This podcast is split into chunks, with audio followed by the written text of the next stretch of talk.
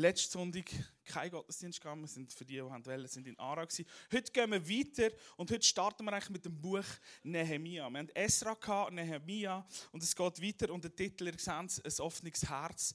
Ähm, ich komme dann noch dazu, warum. Aber ein kurzer Überblick, das Buch Esra, Nehemia erzählt eigentlich die Story, wo das Volk ähm, durch ihre Geschichte, durch ihren Zustand, wo von innen nach außen sichtbar worden ist, eigentlich dann ähm, weggeführt worden sind 586 nach Babylon in Verbannung oder ins Exil, wie auch immer man dem sagen ähm, Und sie dort sind und in dieser Zeit dann schon der Jeremia, bevor es passiert ist, gesagt hat, hey, Gott wird euch wieder zurückholen. Es wird wieder hergestellt werden. Gott wird wieder etwas machen mit dem Volk. Der Tempel soll wieder aufgebaut werden und ähm, das Volk wieder zurückholen. Also quasi Erweckung soll wieder passieren. Und die Bücher, die zwei Bücher, die sind voll mit, mit dem Herz von Gott. Voll mit seinen Gedanken, und er schon von Anfang an bis zum Schluss wird haben, ich möchte dich nicht bei mir haben. Ich möchte mein Volk nicht bei mir haben. Ich möchte meinen Namen unter ihnen verherrlichen und mitten unter ihnen wohnen. Das war schon immer sein Herz. Und so ist der Moment gekommen, wo Gott einen weltlichen König quasi erweckt hat. Oh, ich darf da nicht zu weit unten haben. Einen, weltlichen König erweckt hat und er gesagt hat, durch ihn, ich schicke euch zurück nach Jerusalem, um den Tempel wieder aufzubauen. Und der Zerubabel ist dann mit einer Gruppe zurückgekehrt und sie haben angefangen, mal die Opferung wieder in, in oder wieder aufzuleben lassen. Das geistliche Leben hat wieder angefangen mit dem Gedanken, den Tempel wieder aufzubauen und Gottes Herrlichkeit wieder mitten unter ihnen leben lassen. Das hat nicht ganz so funktioniert, wie wir gehört haben in den letzten Mal, oder wenn ihr selber lesen, ich ermutige euch mega, die zwei Bücher zu lesen auch. Das hat nicht immer ganz so funktioniert. Der Tempelbau hat wieder gestockt, es hat wieder angefangen. 60 Jahre später, nach, dem ersten, nach der ersten Rückführung, ist dann der Esra gekommen, wo quasi auch durch sein, sein Herz und sein erwecktes Herz probiert hat, wieder eine geistliche Erweckung zu bringen. Und wir sind dort an dem Punkt. Der Esra ist gekommen, es ist vieles passiert und trotzdem ist es noch nicht sichtbar. Die Mauern zum Beispiel sind noch nicht aufgebaut. Der Gedanke, der von Anfang an da war, der ist noch nicht passiert. Und so sind wir im, beim Nehemia, bei dem offenen Herz. Und es ist so, von der Zeit her sind wir da etwa 446 vor Christus. Es ist so die letzte Zeit, wo man noch etwas hört und nachher hört man ja eine längere Zeit nicht mehr, bis dann wieder Jesus kommt. Und es ist eine spannende Zeit dort drinnen. Und immer mit dem Gedanken, Gott möchte sein Volk erreichen. Gott möchte mit seinen Menschen Kontakt und möchte mitten unter seinen Menschen wohnen und seinen Namen verherrlichen. Und die Menschen sollen ihn von Angesicht zu Angesicht können sehen. Das ist sein Herz. Er wird unsere Herzen von innen nach außen verändern und erwecken. Kurz zum Nehemia. Ich habe gedacht, ja, wir schon ganz kurz anschauen. Der kommt eigentlich nur an einer Stelle vor in der Bibel, und zwar da im Buch, das nach ihm benannt ist. Ähm, ganz interessante Persönlichkeit. Sein Name bedeutet nämlich Gott tröstet, der Tröster. Ähm, wir lesen ja nicht so viel von ihm, aber er ist ähm, an einer mächtigen Stelle, er war Mundschenk vom König in Persien der Artaxerxes, vielleicht schon, habt ihr den Namen schon mal gehört, ist nicht ganz so wichtig, aber er war sein Mundschenk. Mundschenk, also quasi er hat sein Essen probiert, ob es giftig ist und es zuerst ihn würde umlecken und nicht der König und er hat auch den Wein gebracht. Also eine ganz einflussreiche Stellung und er hat mitbekommen, was alles passiert, was so in der Welt passiert, was die grossen Politiker am Reden sind. Das Weltgeschehen hat er wahrscheinlich eins zu eins können mitverfolgen. Im Thronsaal steht Persien, das größte Reich zu dieser Zeit. Also er war am Ball, gewesen, was abgeht. Und er ist etwa 13 Jahre nachdem als der Esra zurückgegangen ist nach Jerusalem, ist dann der Nehemia auftaucht. Was mich am Nehemia fasziniert, als ich mich vorbereitet habe nochmal auf, auf heute und äh, sein Buch auch gelesen habe im Vorfeld schon, der Nehemia, weißt er ist ganz ein normaler Mann wie du und ich. Und das finde ich genial. Die Bibel, Gott schreibt mit Menschen Geschichten, die nicht perfekt sind. Und das hat mir so viel Hoffnung für mein Leben. Ich habe gewusst, wow, wenn Gott mit diesen Menschen, die da drin stehen, kann Geschichte schreiben, dann wird es mit mir und er wird es mit dir machen. Der Nehemia war jemand wie du und ich. Wir lesen vorher nicht von ihm und wir lesen nachher nicht von ihm. Aber in dem, wo wir lesen von ihm, sehen wir, warum es so wichtig ist, ein offenes Herz zu haben. Er war ein Mann, wie du und ich. Und unsere Story beginnt wie die beim Esra oder im Buch vom Esra. Von da in dem Exil, wo ich vorher schon davon geredet habe. Ich glaube, als ich am 7. Februar da war, als wir die Serie gestartet haben, zusammen habe ich dort kurz schon etwas zu dem gesagt, zu dem Exil. Das hat mich ähm, in der Vorbereitung hat mich das sehr mitgenommen, der Gedanke an das Exil. Und es ist ja nichts anderes als eigentlich der Ort der Wegführung. Und ich bin dem Wort nachgegangen und dem Wortstamm im Hebräischen bedeutet eigentlich weggeführt sein oder Exil nichts anderes als aufdecken, enthüllen oder sichtbar machen. Und für mich war es so, der Ort vom Exil ist dort, wo etwas aufdeckt wird. Der Lebensstil vom Volk von Israel. Was, was sie in ihrem Herz haben, was in ihren Gedanken abgegangen ist, ist quasi sichtbar geworden im Exil. Es war Trend von Gott. Es ist nicht das, was sich Gott vorgestellt hat. Darum sind sie an den Ort gekommen. Wenn da nicht stimmt, werden wir an einen Ort kommen, wo wir uns weggeführt fühlen, wo Sachen können aufdeckt werden. Das ist so die eine Seite, das ist so vielleicht die negative Seite, das ist so da so, ja okay, es wird sichtbar, was da drinnen eigentlich wirklich ist.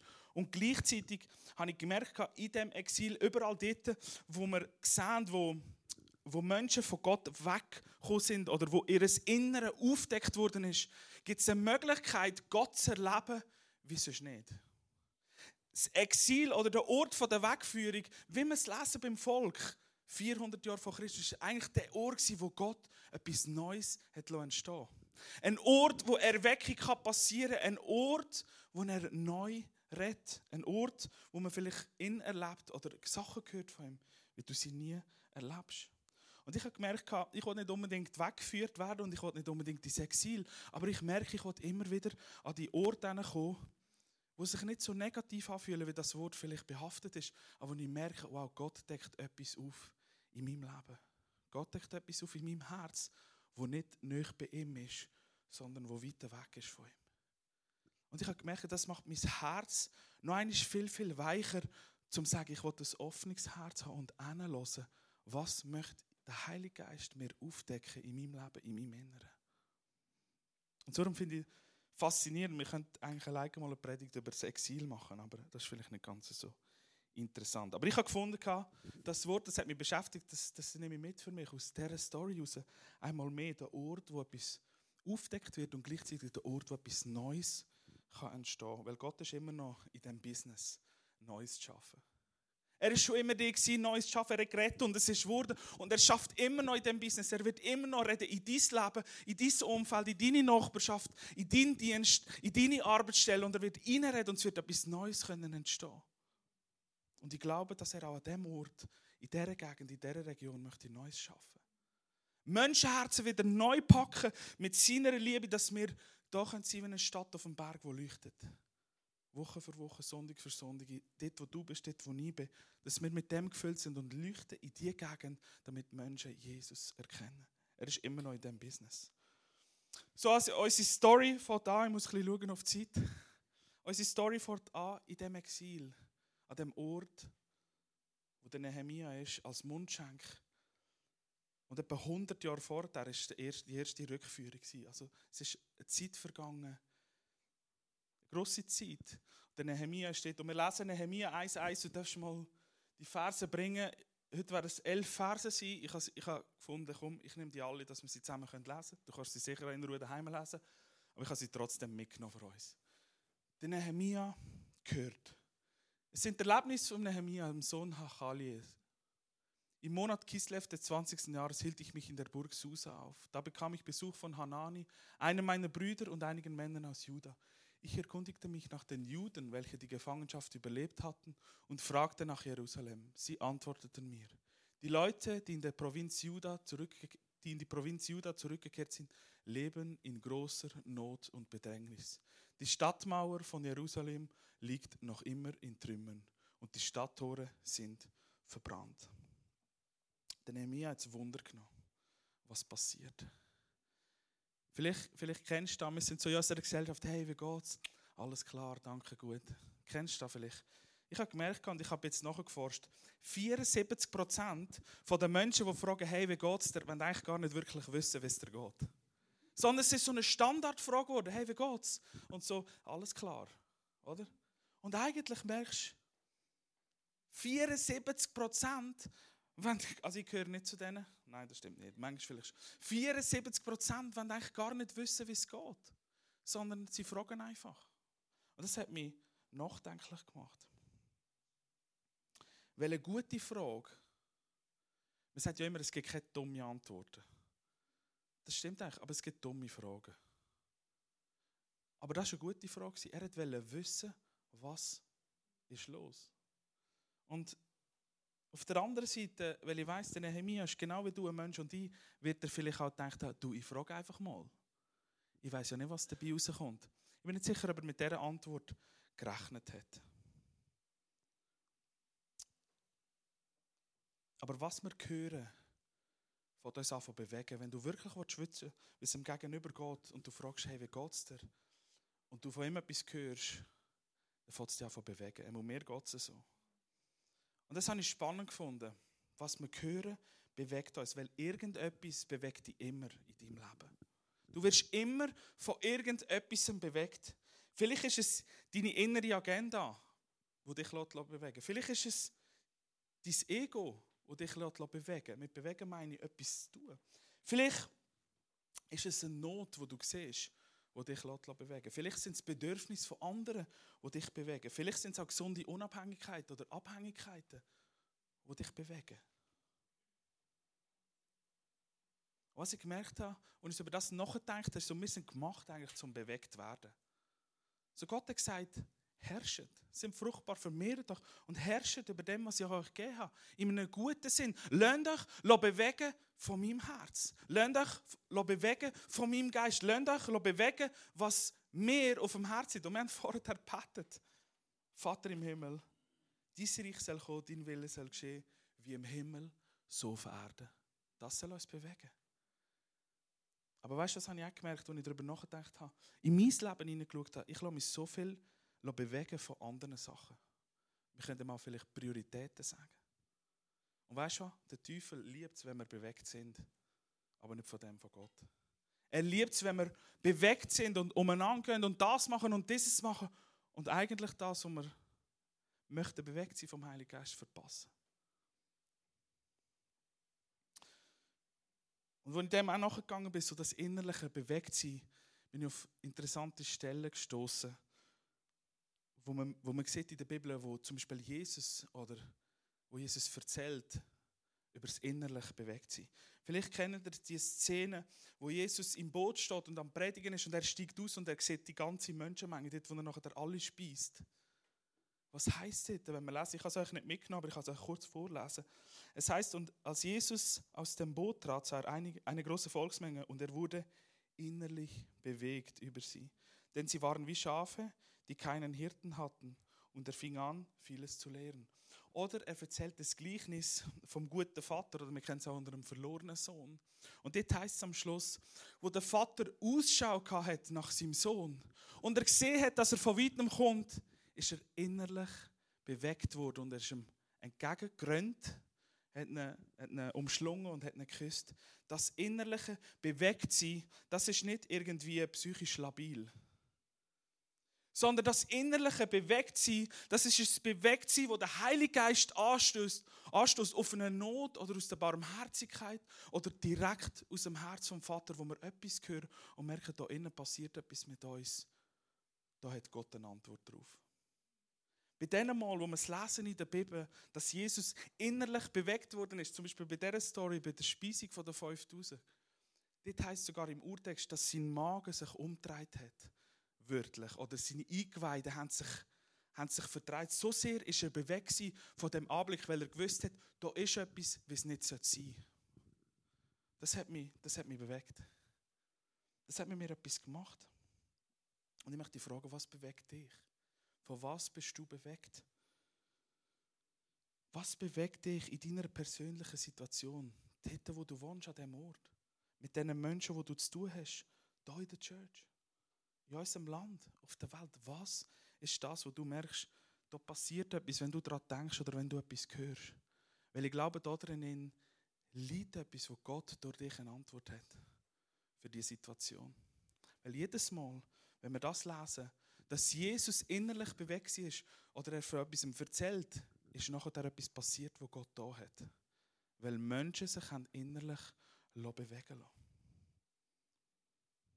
Und wir können uns nur bewegen lassen, wenn wir hinhören. So, wie geht es dir? Alles klar? Du wirst es nur erfahren von der anderen Person und vielleicht darauf reagieren oder sogar eine Antwort sein in seiner Not, wenn du wirklich hinlässt und Zeit hast zum Zulassen. So wie hat der Nehemia reagiert? Du kannst mal weitergehen. Vers 4, was mit ihm passiert ist. Als ich das hörte, was sie erzählt haben, setzte ich mich nieder und weinte. Punkt. Tagelang trauerte ich, fastete und betete zum Gott des Himmels. Wir wissen nicht wirklich, wie lang das gegangen ist. Effektiv redet man davon, dass es von dem, wo er es gehört hat, bis dann, wo er nach Jerusalem gegangen ist, sind etwa zwei Jahre vergangen. Ich kann euch nicht sagen, wie lange es tagelang bedeutet. Aber es hat mich, es hat mich fasziniert, der eine Vers. Weißt du, wir sind in der christlichen Szene, wenn es um Emotionen geht, sind wir immer sehr vorsichtig. Er hat es gehört und er hat sich einfach mal setzen und brüllen. Ich weiß nicht, wenn du das letzte Mal über etwas einfach hergekommen bist und brüllt hast, wo dich innerlich bewegt hat. Ich hatte gerade letztens ein Gespräch mit einer, mit einer Frau und wir haben über, über das geredet. Sie ist gekommen, wie geht es dir? Und ich so, so weit, so gut. Ich dachte, jetzt, wage ich es mal. Nicht einfach zu sagen, ja gut. So weit, so gut. Und sie schaut mich an und sagt, weißt du, ich bin dir ganz ehrlich, manchmal richtig gut und manchmal richtig schlecht. Und ich habe gemerkt, es ist aus mir einfach so rausgekommen. So aus diesen Emotionen raus, weil ich vieles gehört habe, weil ich selber vieles erlebe, weil selber vieles passiert. Und sie schaut mich an mit einem Blick, den ich so schnell nicht mehr vergesse. Ich, ich tue sie ihr nicht unterstellen, wir haben ein super Gespräch nachher, aber so quasi, du bist doch gläubig. Wie kann es dir richtig schlecht gehen? Und ich, ich habe es ich wie gerade gesehen und ich habe mich angefangen schmunzeln, weil ich dachte, das ist genau unsere christliche Reaktion. Es darf doch uns nicht schlecht gehen. Du darfst doch nicht so fühlen. Und als ich das wieder gelesen habe, ich gemerkt, doch. Und es geht nicht darum, nicht so zu fühlen, sondern es geht darum, nicht dort zu bleiben. Wir lesen Psalmen, wir hören von Jesus selber im Garten vor dem Kreuz. Emotionen sind von Gott und die sind gut. Vielleicht ist es wichtig, es kommt darauf an, wo wir sie rauslassen. Wenn meine Kinder mir auf einen Senkel gehen, dann ist es richtig, dass ich es nicht gerade bei ihnen rauslasse, sondern mich vielleicht zurückziehe. Das kann passieren, dass das Kind das machen.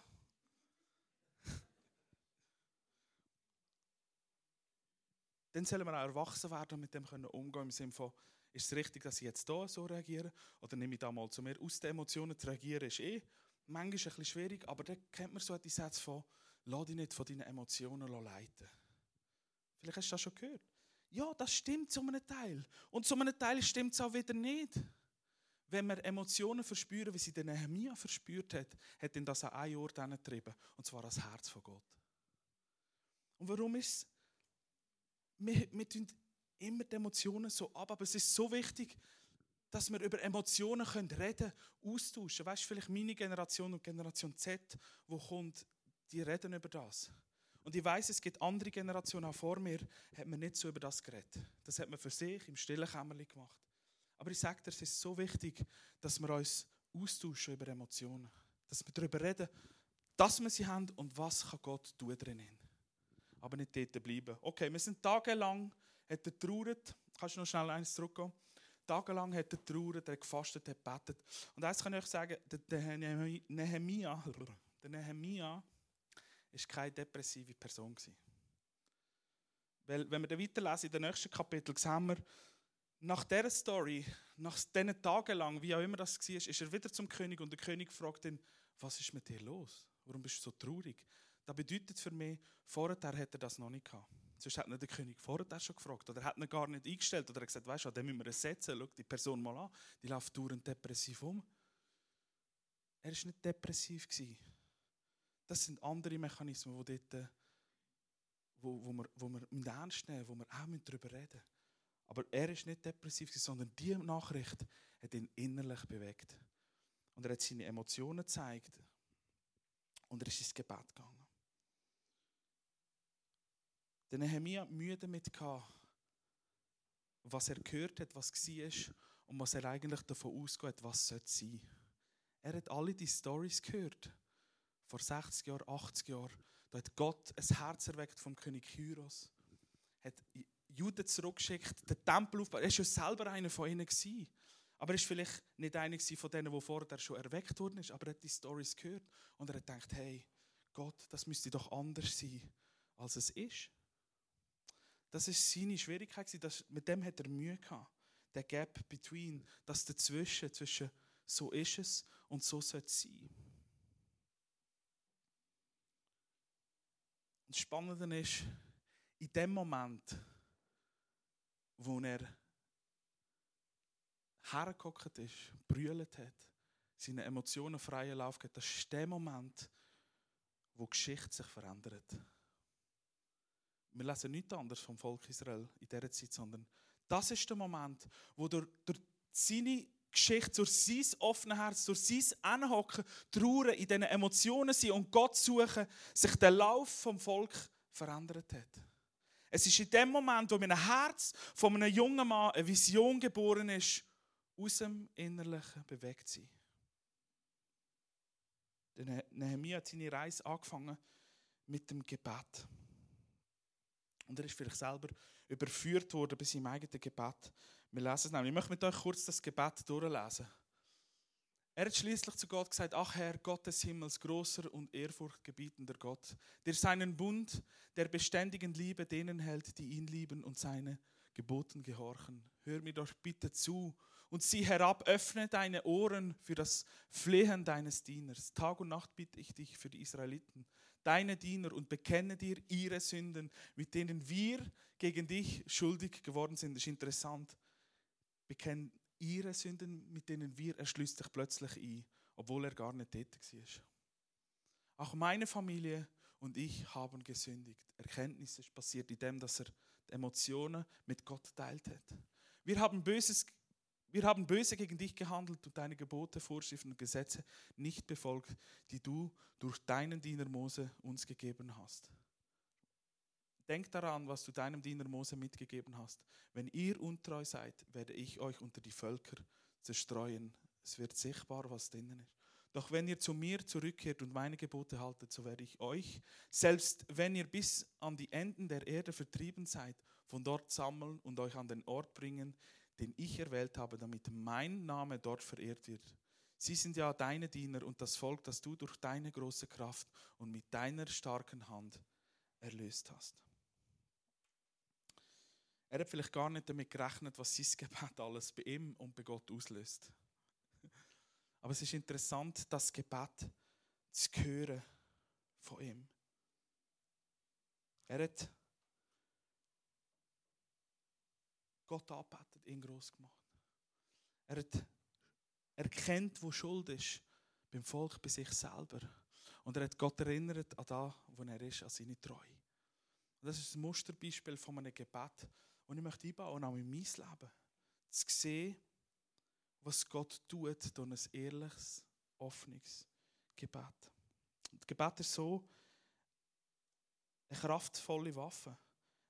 Eine effektive Waffe. Wir blättern ein paar Zeitabschnitte für und im Jakobus finden wir ein Gebet, wo es heißt: Bekennt einander eure Schuld und betet füreinander, damit ihr geheilt werdet. Denn das Gebet eines gerechten Menschen oder Mannes hat große Macht und kann viel bewirken. Was bedeutet das Gebet von einem gerechten Mensch? Gerechtigkeit, das große Wort. Gerecht sein, gerecht gesprochen sein, ist ein Zustand, wo Jesus für uns erwirkt hat. Gerecht vor Gott, in seiner Gerechtigkeit. Wir sind nie gerecht vor Gott. Wir haben unsere Schuld, jeder von uns, du und ich. Aber er hat uns gerecht gemacht in Jesus. Und in, dem, in dieser Gerechtigkeit in ein Gebet aus tiefstem Herz, mit einem offenen Herz, ist höchst effektiv. Vielleicht kennst du das Gebet. Und ich habe gemerkt, das hat mich bewegt, das Thema Gebet nochmal. Ich möchte ganz kurz ein bisschen hier stehen bleiben. Thema Gebet. Ich weiß nicht, wie du dein Gebetsleben hast, aber ich habe mit, viel, mit vielen jungen Menschen zu tun gehabt, jetzt sind Gebet wie ich habe so oft betet für eine Freundin und für die richtige Frau. Aber es hat Gott jetzt einfach noch nicht gemacht. Vielleicht kennst du die Gebet oder, oder wie so jemand betet jahrelang für Heilung und es passiert nichts. Das ist nicht einfach in diesen Situationen.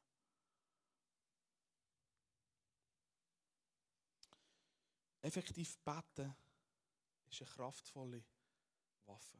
Bet, Gebet ist eine kraftvolle Waffe. Und die Bibel ist voll von Menschen, die mit Aussagen oder Ausdrücken, was Gebet ja nichts anderes ist als Reden mit dem Schöpfer, voll von Gebet. Wir haben den verzweifelten König, den David, wir haben den entmutigten Prophet, den Elia, oder die unfruchtbare Hannah, die zu ihm betet. Wir werden dazu aufgefordert, in jeder Lage voranzukommen mit Beten und Flehen und Danksagung. Die Bibel fordert uns auf, in allen Situationen zu beten, in allen Möglichkeiten zu beten. Wir werden daran erinnert, unermüdlich sein im Gebet. Und trotzdem haben wir manchmal das Gefühl, und ich kenne das aus meinem Leben, unsere Gebete sind wie blockiert. Es kommt wie eine Decke und geht nicht weiter. Es bleibt wie hängen. Und im Vorbereiten ist mir ums Gebet, und ich habe es gestern Abend mit dem Jason ausprobiert, ähm, ist das ganz einfach gekommen. Vielleicht vergessen wir einfach manchmal zu beten. Es ist ganz etwas Einfaches. Aber die Bibel redet ja viel vom Bitten. Und mit Bitten meine ich nicht das Bitte-Bette machen, sondern ein Bitten aus dieser Gerechtigkeit heraus. Ich habe es gestern mit ihm probiert und wo, wir, äh, ich ins Bett habe, habe ich gesagt, Jason, was wünschst du dir von Gott? Komm, wir bitten ihn einfach mal um etwas. Und ganz mit dem kindlichen Glauben, um was bittest du ihn? Und dann sagt er, ich möchte gerne, dass wenn ich träume, ihn sehe. Und heute Morgen, das erste, als ich ihn geweckt habe, natürlich bin ich gefragt. Ich dachte, das wollte ich jetzt gerade wissen. Ich bin gefragt, sage ich, Jason, hast du etwas geträumt mit Jesus? Und er gesagt, ja. Und ich, schon dort, sehr cool, und dann habe ich gefragt, was hast du geträumt? Er hat gesagt, ich habe geträumt, dass ich 103 Jahre alt geworden bin. Und als ich dann zu Jesus gekommen bin, hat es kein Leiden und keine Schmerzen und keine Traurigkeit mehr gegeben. Dachte, come on, es ist so einfach. Kann es sein, dass unsere Gebete manchmal nicht effektiv sind, wenn wir vergessen zu bitten, in dem kindlichen Glauben? Zu bitten an einen guten Vater. Jakobus Kapitel 4 übrigens, da habe ich nicht dabei, den Vers. Aber dort heißt es auch noch ganz provokativ, ihr bekommt nicht, was ihr wollt, weil ihr Gott nicht darum bittet.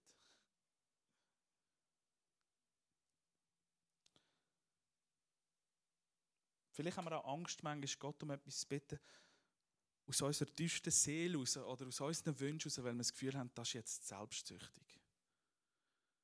Aber auch dort drin, glaube ich, ich möchte dich mega ermutigen, in der Beziehung, ich würde dem Jason nie sagen, da darfst du mich jetzt also nicht fragen. Weil in dieser Liebe zu ihm möchte ich, dass er mich eigentlich alles kann fragen kann. Auch wenn ich ihm es nachher erklären kann, vielleicht fragt er mich etwas zum zehnten Mal, darf ich etwas Süßes?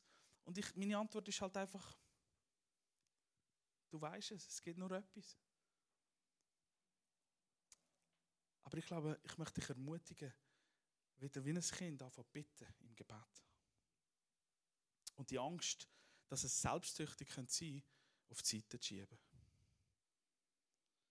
Vielleicht bitten wir im Gebet, aber wir glauben nicht. Und das ist sehr heikel und ich weiß. Und da gibt es ein Spannungsfeld von diesen Aussagen, wo du ja, du musst einfach nur glauben, dann passiert schon. Das möchte ich mit dem nicht sagen. Also bitte richtig anhören. Ähm, aber vielleicht, oder ich habe mich schon selber ertappt, ich bete für etwas und dann im zweiten Gedanken denke, ja, ich bin mir nicht sicher, ob das wirklich ist. Und dann habe ich gemerkt, ich erwarte es eigentlich gar nicht, obwohl ich es eigentlich ausspreche im Gebet. Ich bete zwar um etwas, aber ich erwarte es gar nicht in dem Glauben. Hebräer 11, wo sagt, wir glauben an die Sachen, die nicht sind, dass sie aber gleich existieren. Dann habe ich gemerkt, ja, wenn Jesus zu den Jüngern sagt, und ich habe das immer hart gefunden, wenn ich das lese, ihr Kleingläubigen im Boot. Vielleicht kennt ihr die Story. Das klingt für mich so, ah Jesus, kannst du es nicht ein bisschen feiner sagen? Das ist vielleicht meine Generation, keine Ahnung, Generation Z würde vielleicht einfach anfangen brüllen. Emotionen freien Lauf lassen. Aber ja, es hat etwas. Kleingläubig ist nicht eine Degradierung, sondern Kleingläubig für mich bedeutet, dass nicht ganz viele Möglichkeiten, um großgläubig zu werden. Lass das mal von einer anderen Seite anschauen. Ich glaube, Gott möchte unser ehrliche Gebet, hat dein ehrliche Gebet, wie das von einem Siebenjährigen gestern zu oben. Bitte darum und glaub, dass er es tut. Punkt. Ich möchte mich herausfordern neu. Und ich weiß, ich möchte auch nicht sagen, du musst einfach nur glauben, wenn du jetzt schon 20 Mal, 30 Mal für etwas gebetet hast, was noch nie ist. Oder du mit dem Körper, bitte ordne es richtig ein. Ich habe Empathie mit dir und ich verstehe, das, ganz, das sind spannungsvolle Situationen. Und gleichzeitig erlebe ich so vieles, wenn ich in der Bibel lese. Ein, Aus Gebet von Nehemiah hat eine ganze Nation verändert. Dein Gebet kann eine ganze Nation verändern. Das ist nicht Hokuspokus zwischen ihnen, sondern das einfache, offene Herz. Und das ehrliche Gebet. Vielleicht bitten wir auch, und wir glauben sogar, aber wir haben keine Ausdauer dabei. Und Geduld ist, uh, das ist so ein Thema bei uns in der Familie, für mich, für meine Kinder. Ja, und oft lesen wir in der Bibel immer und immer und immer und immer wieder, wie viel Geduld hat Gott mit seinem Volk gehabt? Wie viel Geduld hat Gott mit mir, mit dir? Wir bitten, wir glauben sogar, aber wir gehen vielleicht beim ersten Widerstand schon auf. Bleiben wir dran. Ich will neu dranbleiben in den Sachen, die ich merke, wo Gott mir aufs Herz gelegt hat, zum, zum Betten drinnen. Und ja, vielleicht gibt es noch den Punkt, wir beten mit dem falschen Motiv.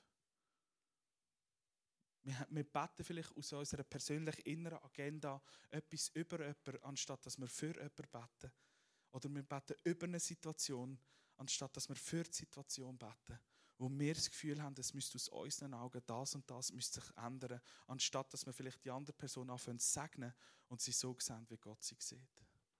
Auch das können effektive Gebet wie verhindern, wenn ein falsches Motiv hinter dran steckt. Und wie gesagt, deine Herzenswünsche, ich glaube nicht, dass das falsche Motive sind. Das wirst du merken in der Beziehung mit Gott, in deinem Gebet, mit dem wirst du plötzlich merken, ich mag mich erinnern, ähm, ich habe mal lange gebetet, oh Gott, schenk mir doch das Auto oder eine Person, die mir das Auto schenkt. Und irgendwann habe ich gemerkt, es ist mir gar nicht so wichtig. Es, Gott hat es nie beantwortet. Er hat nie Ja und er hat nie Nein gesagt. Mein Herz hat sich verändert. Und das ist das, was ich beim Gebet, wir beten nicht für Gott, sondern wir beten für uns. Wir müssen nicht ihn bewegen, sondern das Gebet bewegt schlussendlich uns selber.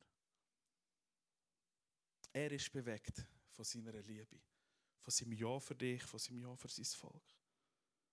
Gott freut sich über jedes Gebet von seinen Kindern, von seinem Sohn, von seiner Tochter, im Glauben, mit Nachdruck, einem reinen Herz und einfach kindlich. Das sind die effektivsten Gebete. Wenn wir gehen lesen in der Kirchengeschichte, in der Erweckungsgeschichte, das sind die effektivsten Gebete, wo Menschen ihr innerstes Herz vor Gott ausbreitet haben und sich leer gebetet haben. So quasi, schlussendlich, da bin ich, schick mich, wie der Jesaja gesagt hat. Im Nehemiah sein Gebet war ehrlich. Aus dieser Zeit, aus von dem tagelangen Trauern, Weinen und mit Gott in dieser Situation sein. Sein Herz ist vorbereitet worden in dieser Zeit und sein Gebet war effektiv. Und spannend ist ja, wir finden nie im Text eine Antwort auf sein Gebet, direkt von Gott wie wir es bei anderen Gebeten, vielleicht beim Elia, wo noch der Feuer vom Himmel kommt oder so, beim Nehemia finden wir keine Antwort direkt auf sein einfaches Gebet. Aber was wir sehen ist, es hat etwas in seinem Herz verändert und es hat etwas im Herz vom König verändert und im Herz vom Volk.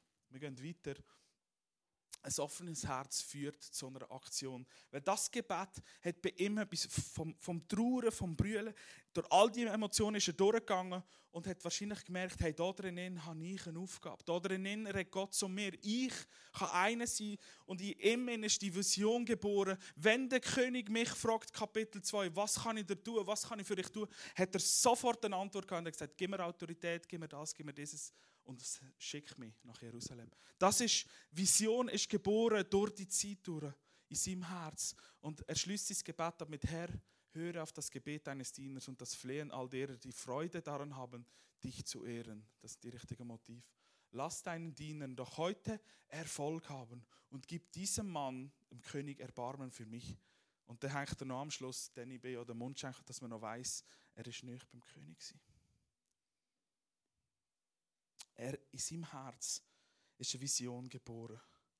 Und ich möchte zum Schluss kommen, für heute wie mit dem offenen Herz. Und möchte dich herausfordern, durch, durch die elf Verse, wo eigentlich eine Einführung ist in das, was nachher passiert mit dem Nehemiah, wie viel das so drinnen steckt, in dem einen Moment, wo er hört, sich innerlich bewegen und mit dem zu Gott geht. Was aus so einem Moment heraus passieren kann. Wenn du gehst morgen und mit deinem Nachbar, deiner Nachbarin ein Gespräch hast und du sie fragst, wie geht es dir? Und du schon sagst, hey, ich nehme mindestens fünf Minuten zum Zulassen. Ich frage sie nicht nur, wie geht es dir und gehe wieder, sondern ich lasse mal kurz fünf Minuten. Und sie dir etwas erzählt und du merkst, dass etwas anklingt da drinnen, nimm es mit. Du musst nicht unbedingt tagelang brüllen, aber nimm es mit und schau, was passiert. Vielleicht hat Gott für dich eine Antwort, wo er möchte durch dich ihr begegnen. Das ist sein Herz. Er möchte Vision, Neuerschaffung, Wiederherstellung, Menschen erreichen, indem er andere Menschen erweckt, so wie er im Nehemia sein Herz erweckt. Er möchte dein Herz erwecken. Du und ich, wir sind gemacht zum bewegt werden von ihm, zum bewegt werden von seinem Geist, zum hören, was er uns möchte sagen und wir hören die Welt, die zu uns redet. Wir hören Menschen um uns herum, die zu uns, zu uns reden. Wir hören Situationen, die zu uns reden. Und statt dass wir den Kopf ins Sand stecken, stehen wir da und sagen, was bewegt dich, Vater, was bewegt mich? Weil da drinnen ist sein Handeln so wie es ist und so wie es sollte sein. Da drinnen stehen wir.